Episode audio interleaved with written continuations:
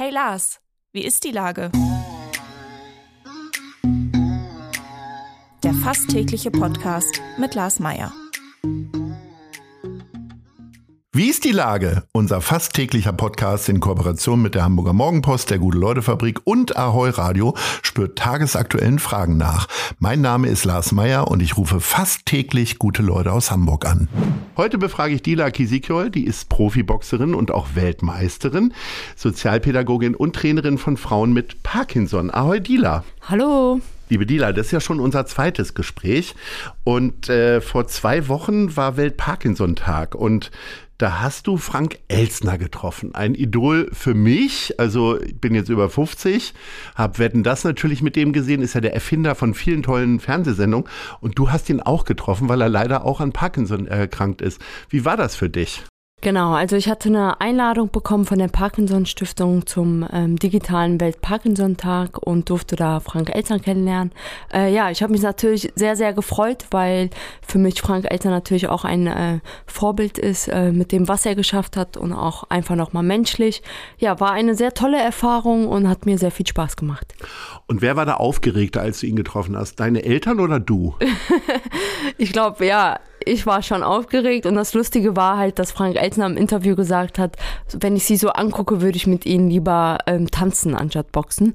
Und das war halt wirklich ein sehr, sehr schönes Interview und ähm, hat mir natürlich nochmal sehr viel Mut gemacht, äh, einfach mich in der Sache zum Bezug halt auf Parkinson noch etwas mehr zu engagieren zwischen Boxen und Tanzen gibt es doch auch eine Verbindung irgendwie, ne? Gehört das nicht sogar ein bisschen dazu, Tanztraining zum Boxen, oder bin ich da völlig falsch? Ja, mir ist das bisher noch erspart geblieben, das Tanztraining, ähm, ja, weil Tanzen eigentlich nicht so, ja, nicht wirklich so meine Stärke ist, aber es sind natürlich ganz viele ähm, Verbindungen auch, man muss natürlich schnelle Beinarbeit haben und ja, tatsächlich haben wir jetzt am 22. April sogar ein Projekt ähm, für Frauen, die an Parkinson erkrankt sind, ähm, mhm. mit dem Projekt Tanz, ähm, wo wir gesagt haben, wir würden gerne Tanzen, Boxen und Parkinson miteinander verbinden. Oh Gott, ich wäre äh, tatsächlich mit Boxen und mit Tanzen völlig überfordert.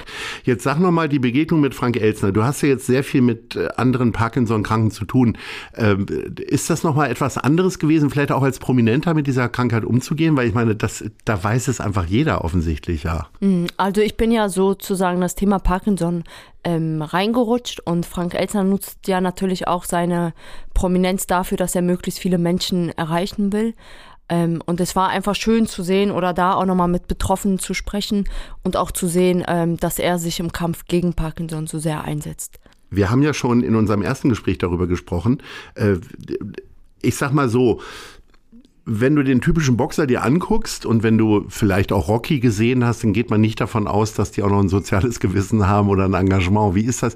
Wie bist du denn dazu gekommen? Du gehst ja, doch einen sehr eigenen Weg tatsächlich. Ja, das stimmt. Ähm, also ich bin vom Beruf noch Gymnastiklehrerin und Sozialpädagogin und ich finde einfach, ja, dass die Verbindung von der sozialen Arbeit und dem Boxsport ein äh, sehr großes Potenzial hat und ich möchte das, was der Boxsport mir gegeben hat, auch ähm, ja, der Gesellschaft zurückgeben.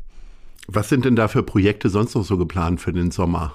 Für den Sommer, also auf jeden Fall jetzt erstmal das ähm, Parkinson-Projekt und dann natürlich ganz klar nochmal meine Herzensangelegenheit, ähm, um Mädchen und Frauen ähm, in ihrer Persönlichkeit zu stärken durch den Boxsport. Und so ganz nebenbei musst du dann auch deinen Weltmeistertitel verteidigen. Ja. Das sollte ja schon Ende März sein, dann bist du krank geworden. Und äh, jetzt ist es verschoben. Wie, was war los? Bist du jetzt wieder fit und wann geht's weiter? Ja, ich war leider für drei Wochen ja ziemlich, ähm, ja, sagen wir mal. Ausgenockt. Ausgenockt, genau. ähm, und musste mich da jetzt erstmal nochmal erholen. Aber diese Woche hat die Vorbereitung wieder für den nächsten Kampf begonnen. Der wird am 24. Juni in Rostock stattfinden. Ähm, wobei da jetzt noch nicht ganz klar ist, ob es eine Titelverteidigung wird oder ob es doch erstmal nochmal ein Acht-Runden-Kampf wird. Ähm, aber auf jeden Fall ist nochmal für dieses Jahr auch geplant ein Kampf ähm, in Hamburg.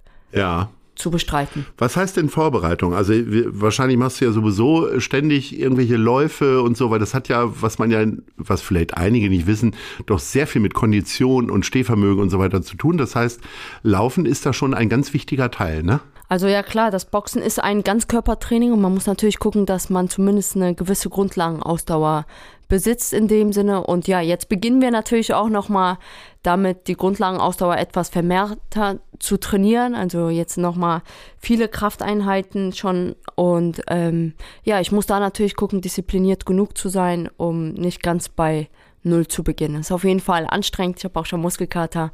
Aber ich bin mir sicher, dass das nächste Woche schon wieder anders ausschaut. Jetzt sprechen wir tatsächlich schon wieder über eine spaßige Aktion, denn heute Abend findet Moin Kino von der Filmförderung Hamburg-Schleswig-Holstein statt.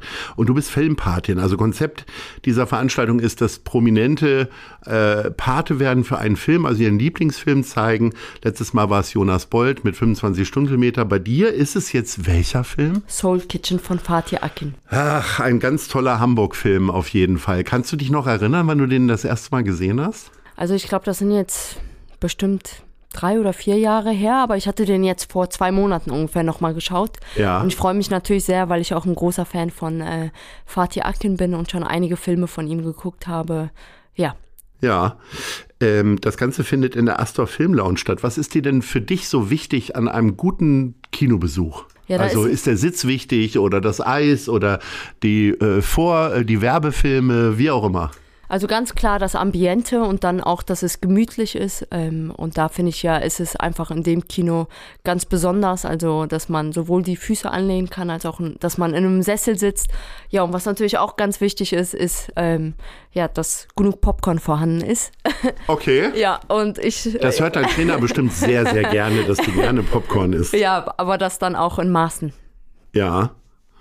Äh, wie oft gehst du denn normalerweise ins Kino, Hand aufs Herz? Und geht ihr dann in einer großen Gruppe, irgendwie vielleicht auch mal nach dem Training? Oder bist du, äh, du bist ja da im, im, ich sag mal, du bist ja auch die einsame Wölfin im, im Ring, gehst ja auch gerne mal alleine ins Kino? Ja, klar, auf jeden Fall. Also Echt? ich bin Ich schon nicht. äh, Einzelgängerin, weil ich finde, ja, im Kino, ich bin ja nicht im Kino, um mit irgendjemandem zu, re zu reden, sondern um mir den Film anzuschauen. Ähm, ja, und ich versuche schon, ja, mindestens alle zwei bis drei Monate mal einen Kinobesuch, ähm, ja, oder dem einem Kino dann sozusagen einen Film mir auch anzuschauen. Ja. Weil ich einfach finde, dass was nochmal was ganz anderes ist.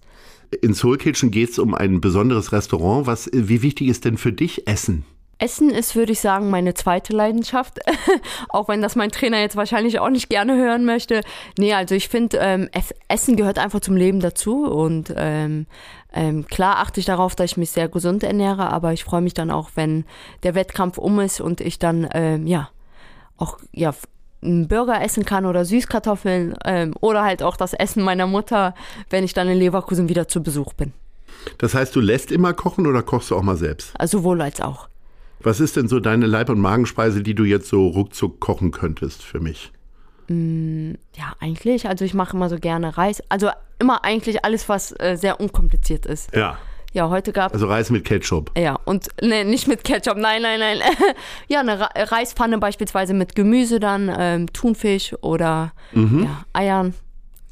Äh, welchen Sünden hängst du denn so hinterher? Also du hast ja Popcorn angesprochen. Isst du auch so mal was, Süß, was Süßes? Irgendwie, ich meine, man kann ja nicht Nein, nein, nein, ich 365 esse auf Tage total diszipliniert Also ich sein, versuche in der Vorbereitungszeit wirklich dann da acht Wochen so wenig wie möglich Süßigkeiten zu essen. Ähm, und wenn ich merke, das Verlangen ist jetzt groß, ja, esse ich sehr gerne auch mal ein Schokoriegel. Ähm, ja, also ich mag eigentlich ganz viel, also was süß ist vor allem. Ähm, ich bin auch ein großer Eisfan und äh, gucke da einfach, dass es trotzdem ein gesundes Maß hat. Also Okay. Aber im Kino bleibst du bei Popcorn oder nimmst du dann auch ein Eiskonfekt noch mit? ich denke, ich bleib bei Popcorn. Okay, sehr schön. Ähm, wir sind schon bei unserer Top 3.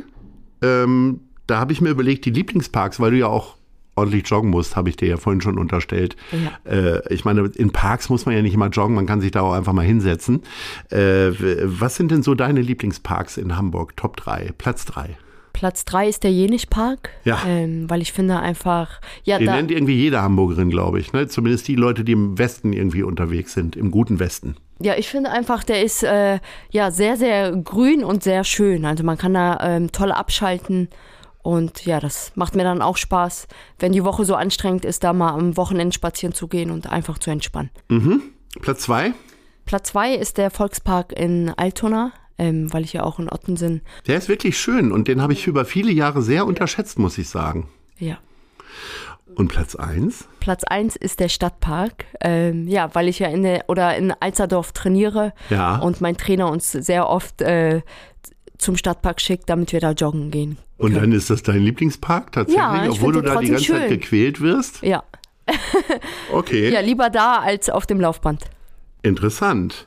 Liebe Dila, ich äh, wünsche dir natürlich vor allen Dingen erstmal sehr viel Spaß heute quasi als Gastgeberin beim Moin Kino und äh, dann für deine nächsten Kämpfe vor allen Dingen ganz viel Gesundheit, damit du einfach jede Frau umhauen kannst, die dir entgegenkommt. In diesem Sinne wünsche ich alles Gute und Ahoi. Vielen Dank.